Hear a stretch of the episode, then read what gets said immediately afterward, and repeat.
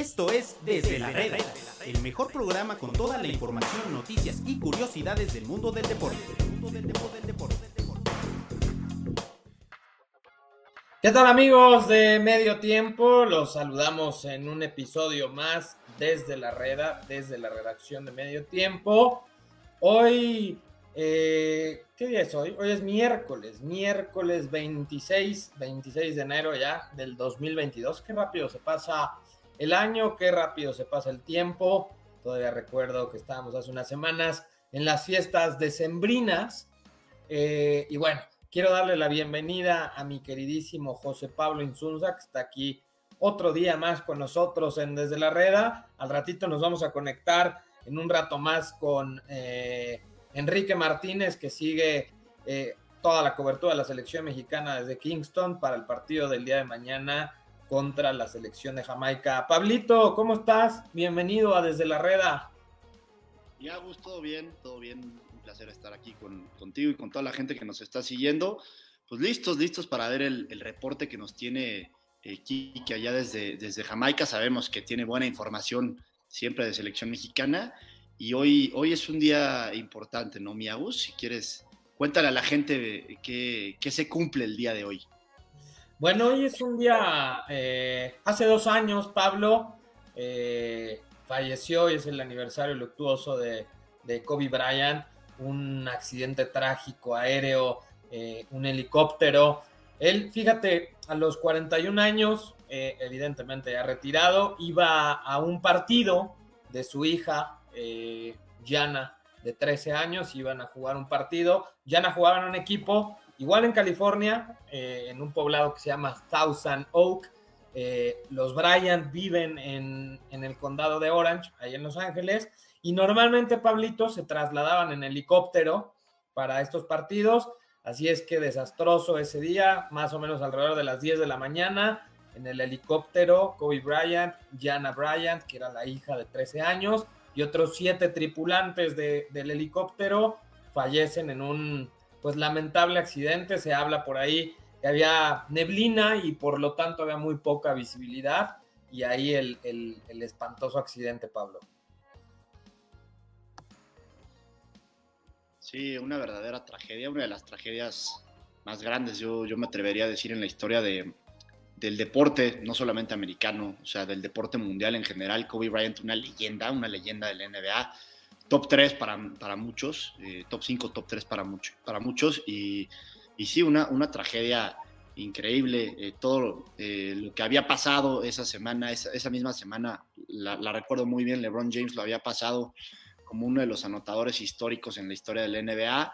Y hay esta famosa foto donde salen LeBron James y Kobe Bryant. Kobe Bryant estaba presente en el partido donde LeBron James consigue ese récord y, hay una gran foto donde, donde salen abrazándose, ¿no? Y después el último tweet, uno de los últimos tweets de Kobe fue justamente hacia LeBron James felicitándolo y, eh, pues ahora sí que pidiéndole, pidiéndole que siga guiando a las nuevas generaciones y, y demás y unos días después pasa este, este incidente trágico. Todavía me acuerdo lo que estaba haciendo, lo que, lo que estaba viendo, porque es uno de esos momentos de la vida, ¿no? Que te acuerdas en dónde estabas o qué estabas haciendo en el momento que pasó eso.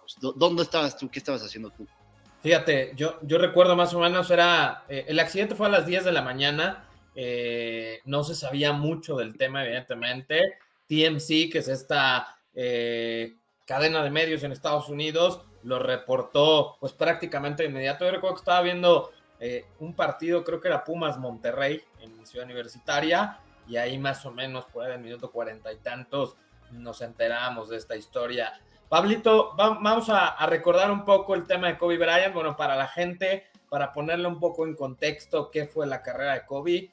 23 eh, de agosto de 1978 nace Kobe Bryant en Filadelfia, él era de Filadelfia, tres hijos, tenía dos hermanas, Pablo, eh, Kobe Bryant era el, menor de los, de los hijos. Eh, su papá era basquetbolista y no sé si te sabías esta historia, Pablito, pero su papá jugó profesionalmente también. Y entonces, por ahí del año, cuando tenía Kobe Bryant más o menos 6, 7 años, eh, le surge una oportunidad al papá y se va a jugar a Italia. Entonces Kobe Bryant se va con, se va toda la familia, evidentemente, y se van a jugar a Italia. Eh, el abuelo le seguía mandando videos, el abuelo lo seguía metiendo en el básquetbol.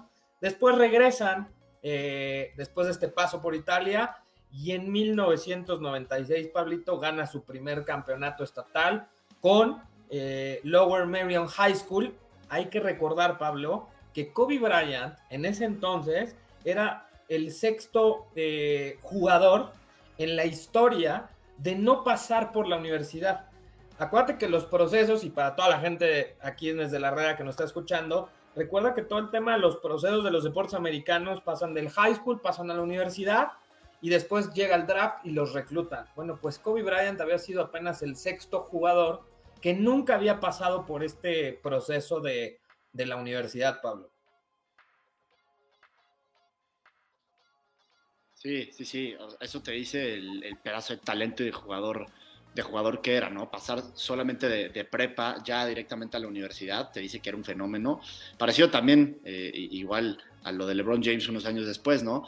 Y, qué, importante lo de Kobe ya metiéndonos un poquito en su carrera en la NBA.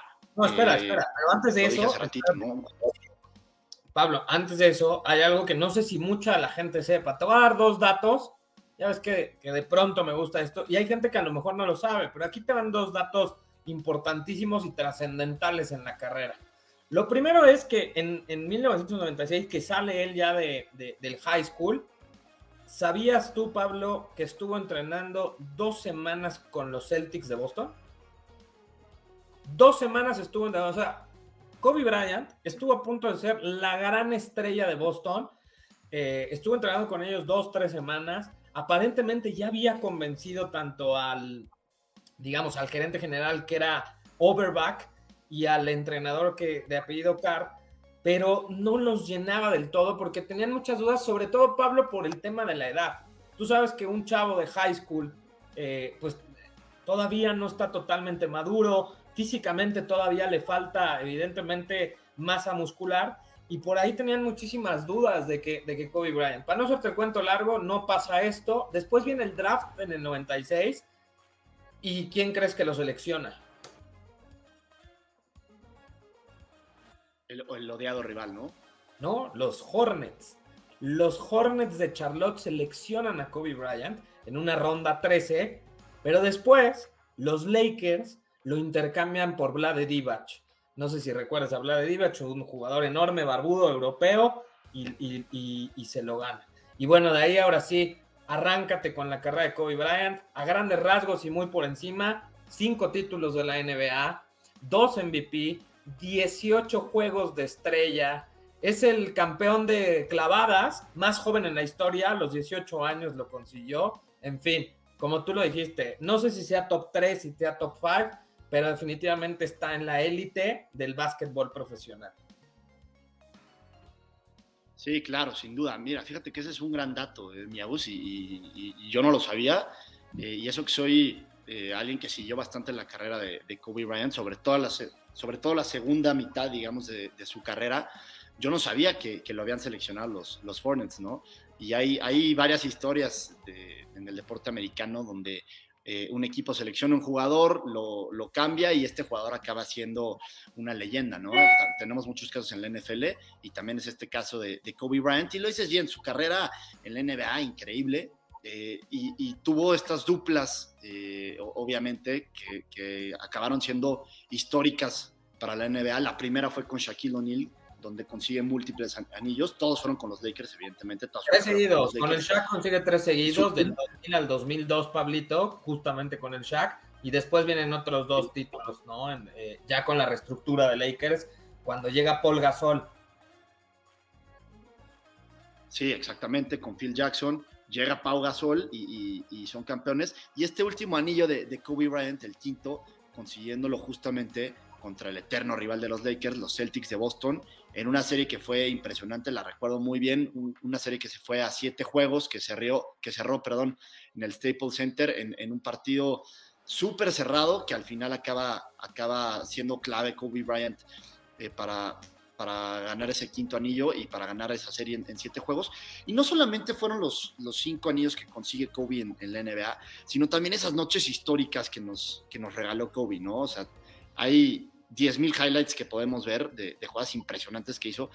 Eh, aquella noche que, metió 81 puntos, eh, uno de los récords de la, de la NBA, y también esa gran noche en la que se retira su último partido eh, en, la NBA contra el Jazz de Utah, un Jazz de Utah que estaba buscando, con, que con, una victoria se metía, se metía a playoffs, los Lakers ya no peleaban nada, pero siendo el último partido de Kobe Bryant, eh, pues Kobe tuvo una actuación histórica, por ahí creo que con 65 puntos eh, elimina al, Utah Jazz y después ese, ese histórico speech que se aventó al final del partido con, con su famosísima frase de Mamba Out.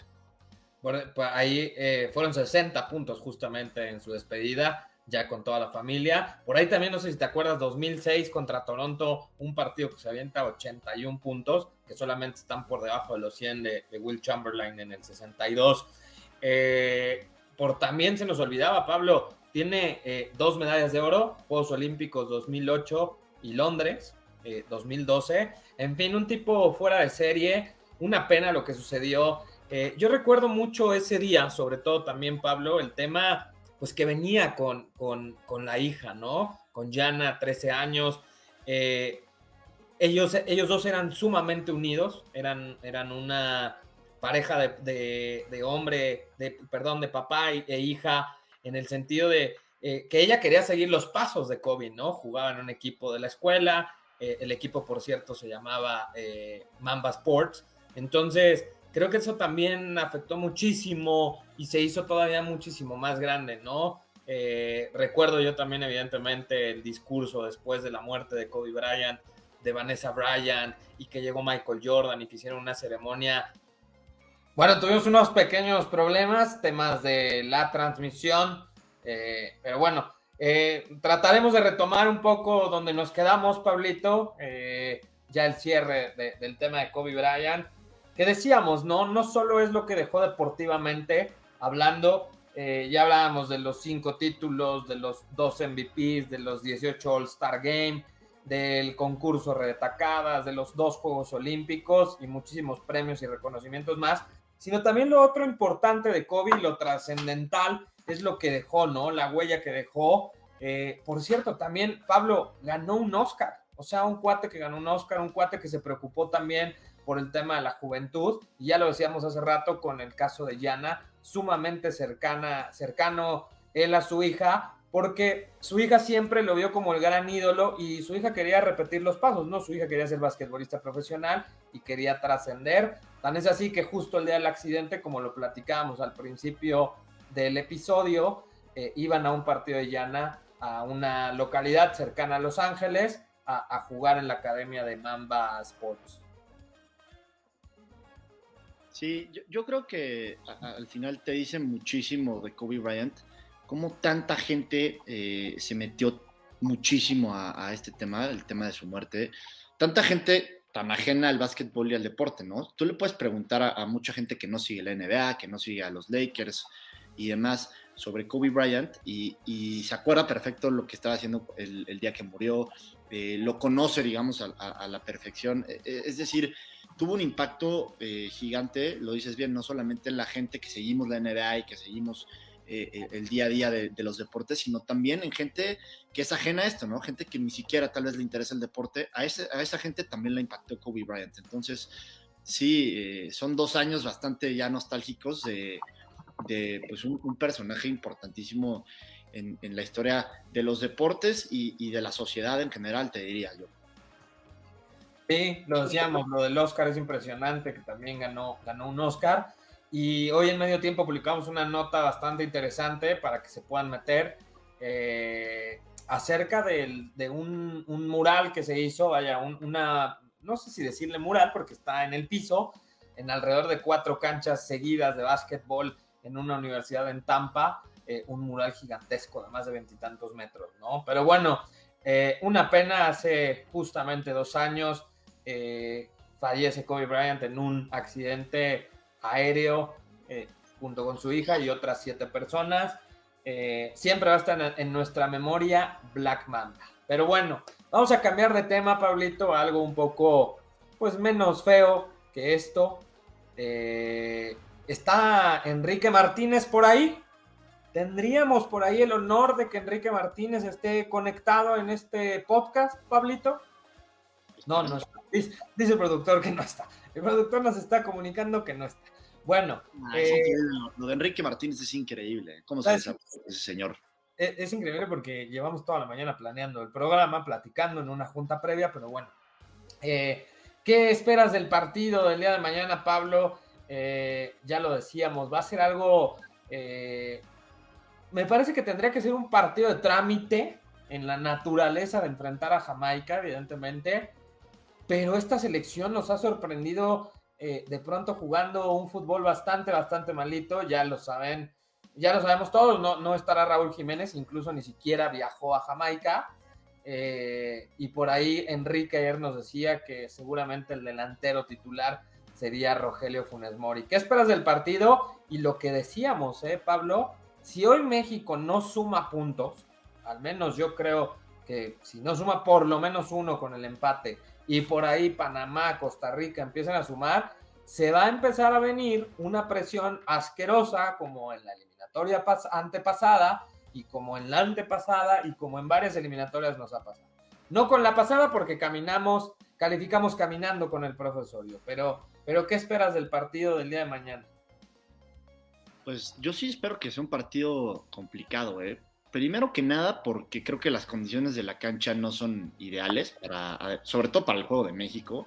¿no? Sabemos que a México le gusta tocar el balón, mucha posesión, eh, y, las condiciones de la cancha no creo que, se lo permitan mucho a la selección mexicana. Entonces, por ese lado, creo que es complicado. Y segundo, Jamaica no creo que tenga tan mal equipo, ¿no? O sea, ¿cuántos jugadores tienen en, Europa o precisamente en la Premier League. ¿Pero eso qué? O sea, ya también me vas a empezar a vender la de que porque están en Europa son mejor. No, jamás, jamás voy a tirar ese argumento, pero a lo que voy con esto es que el equipo de Jamaica pues, ha mejorado y estando en su cancha, que no es nada fácil, se le van a complicar la selección. Ahora, también Jamaica es un equipo que, que, lleva el juego a algo muy físico, ¿no? Y sabemos que físicamente ellos son superiores a, la selección mexicana. Entonces, por ahí eso también. En el estadio Azteca, ¿no? En el estadio Azteca, Pablo, nos vinieron y nos complicaron, ¿eh? O sea, no fue fácil ganarle a Jamaica. Y no sé si recuerdas en ese partido, había muchos jugadores que no estaban titulares. Eh, lo decías muy bien, el tema de la cancha, que, que ayer nos decía Enrique en el reporte que no estaba en buenas condiciones eh, el tema físico evidentemente preocupa, pero más allá de todo eso, Pablo, que eso ya se sabe, a mí lo que me preocupa es que esta selección parece que se le ha olvidado jugar al fútbol, Pablo, porque se han aventado partidos muy malos en la eliminatoria. El partido contra Jamaica en el Estadio Azteca, que ahí la cancha estaba perfecta. El segundo tiempo contra Estados Unidos, allá en Estados Unidos. El partido que, que hicieron contra Canadá aquí en México, también lamentable. Quizás por ahí a lo mejor la visita en el Rommel Fernández allá en Panamá es lo más decente, pero en general ha jugado muy mal la selección. Más allá de lo que dices de la cancha, del clima, me refiero de, del ambiente o de la presión que no va a haber, porque ya lo decía ayer Enrique, pero más allá de todo eso, lo que a mí me preocupa es que el equipo del Tata Martino no juega absolutamente a nada. Sí, ha tenido un bajón importantísimo esta selección de, de Martino creo que sus primeros dos, dos años y medio al frente de, la selección fueron bastante, bastante buenos. Y estos últimos seis meses, más o menos, un poquito más, se le ha caído bastante el equipo. Y sí es preocupante. Algo pasa con México. Neta siempre pasa lo mismo de... Llega un entrenador nuevo, sus primeros dos años son bastante buenos y después ese tercer año siempre nos va terrible, siempre, siempre jugamos mal, siempre se nos complica Panamá, eh, se nos complica eh, eh, Costa Rica, se nos, complican, se nos complican las Antillas holandesas. Al final, eh, ese tercer año para México siempre acaba siendo malo. Por ahí casi siempre sacan la chamba, porque la neta no es, no es complicado contra, contra este tipo de rivales. Y está pasando lo mismo con Martino. Dos años muy buenos al principio, el tercer año como que se desgastan las cosas y, se empieza a jugar mal. Eh, qué bueno que no va a haber gente mañana en, el estadio. eso le, le, reduce presión a, al equipo mexicano, creo yo. Eh, este partido sí lo tendrían que sacar, ¿no? O sea, lo dices bien tú, somos mucho mejores que, Jamaica ya en, términos generales y puedes poner mil excusas, la cancha, el, juego físico lo que sea, pero al final México es mucho mejor equipo que, Jamaica y creo que eso lo tienen que entender bien eh, eh, tanto el equipo como el cuerpo técnico. Y hay que sacar la casta, ¿no? Hay que meterle, ahora sí que hay que meterle huevitos, hay que decirlo, y creo que con eso México sí lo puede, lo puede sacar, ¿no? La calidad que tiene el equipo mexicano es eh, kilométrica eh, a comparación a la del equipo de Jamaica, entonces tiene que sacar este partido sí o sí. me parece, este, me parece muy profundo tu análisis de que la calidad es kilométrica. Pues sí, estoy, estoy, estoy completamente de acuerdo que es kilométrica pero eso no se ha demostrado, ¿no? Eh, vamos a ir con Enrique nada más para que nos dé justamente eh, un reporte de cómo está el tema de la agenda en un momentito más, eh, ya para, para que pueda seguir con y atendiendo el entrenamiento.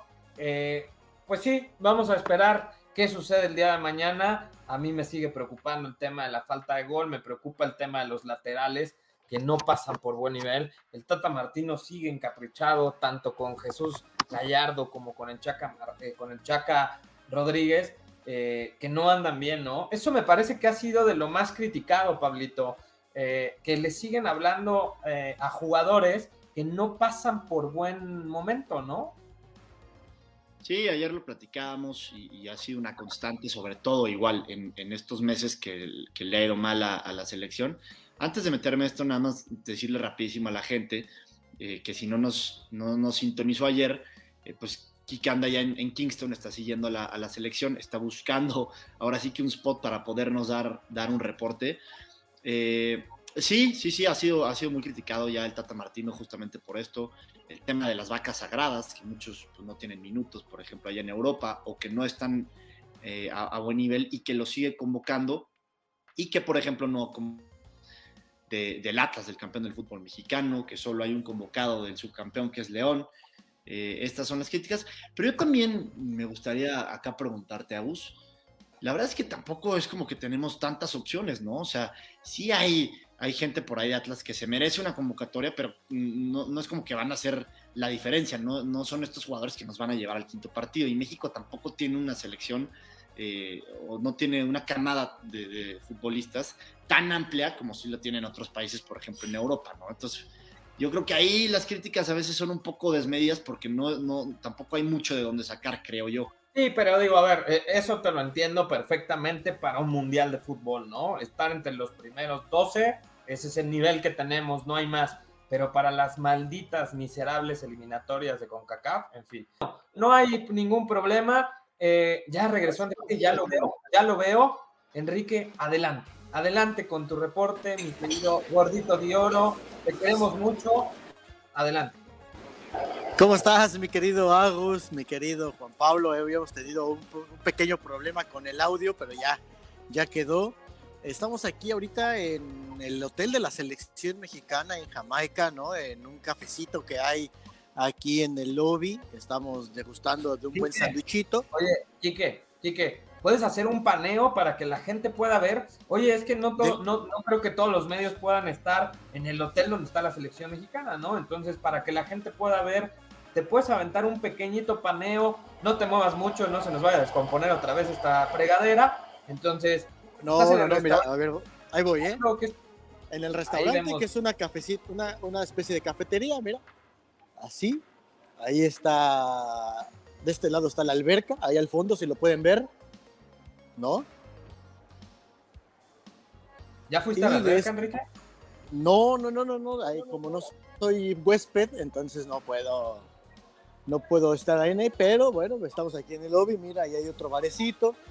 Aquí al fondo, miren, ahorita vamos a ir. Ajá. Para, la gente, para la gente que solamente está escuchando el podcast, Enrique en estos narran, eh, hazlo más ilustrativo.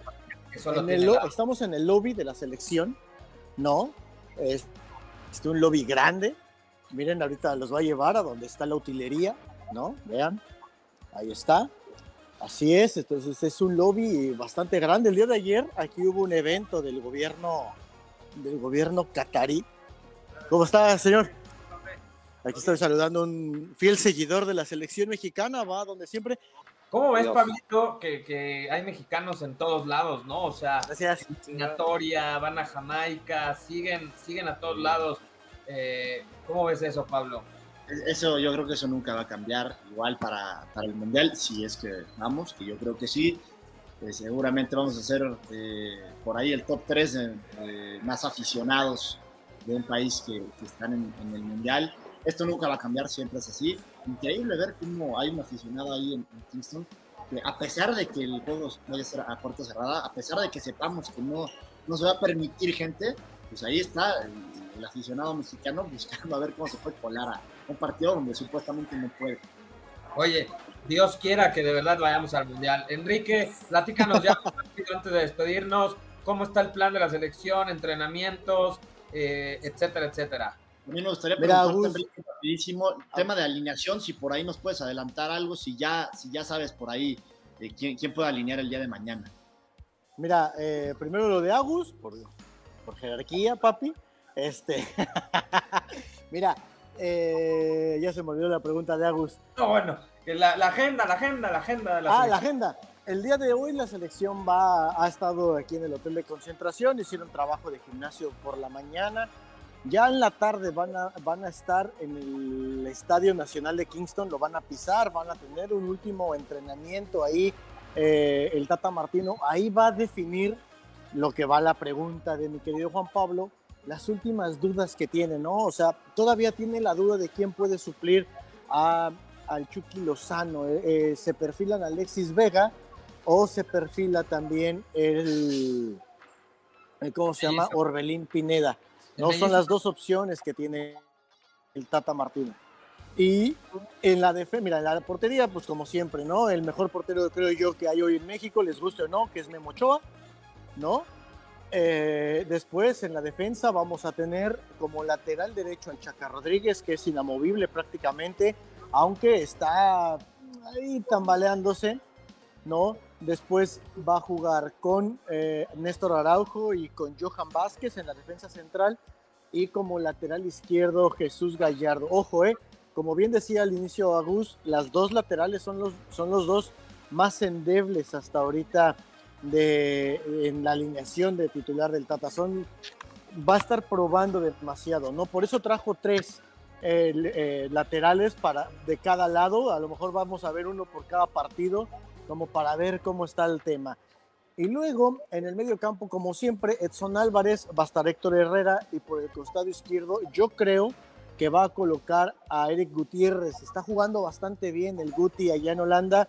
Eh, guardado, si bien también te, eh, puede llegar a ser titular en este partido, ya no te da para ser titular. Por más que, que, que, que digan y que es el capitán y demás, la verdad sea dicha, no está para jugar 90 minutos y mucho menos de arranque ya eh, eh, el principito. Y adelante, pues la duda que ya te mencionaba, Rogelio Funes Mori y por el otro costado el Tecatito Corona. Así es como, como hasta ahorita ha estado trabajando el Tata Martino aquí eh, en el centro de alto rendimiento y hoy va a, a, terminar de definir este tema de la alineación.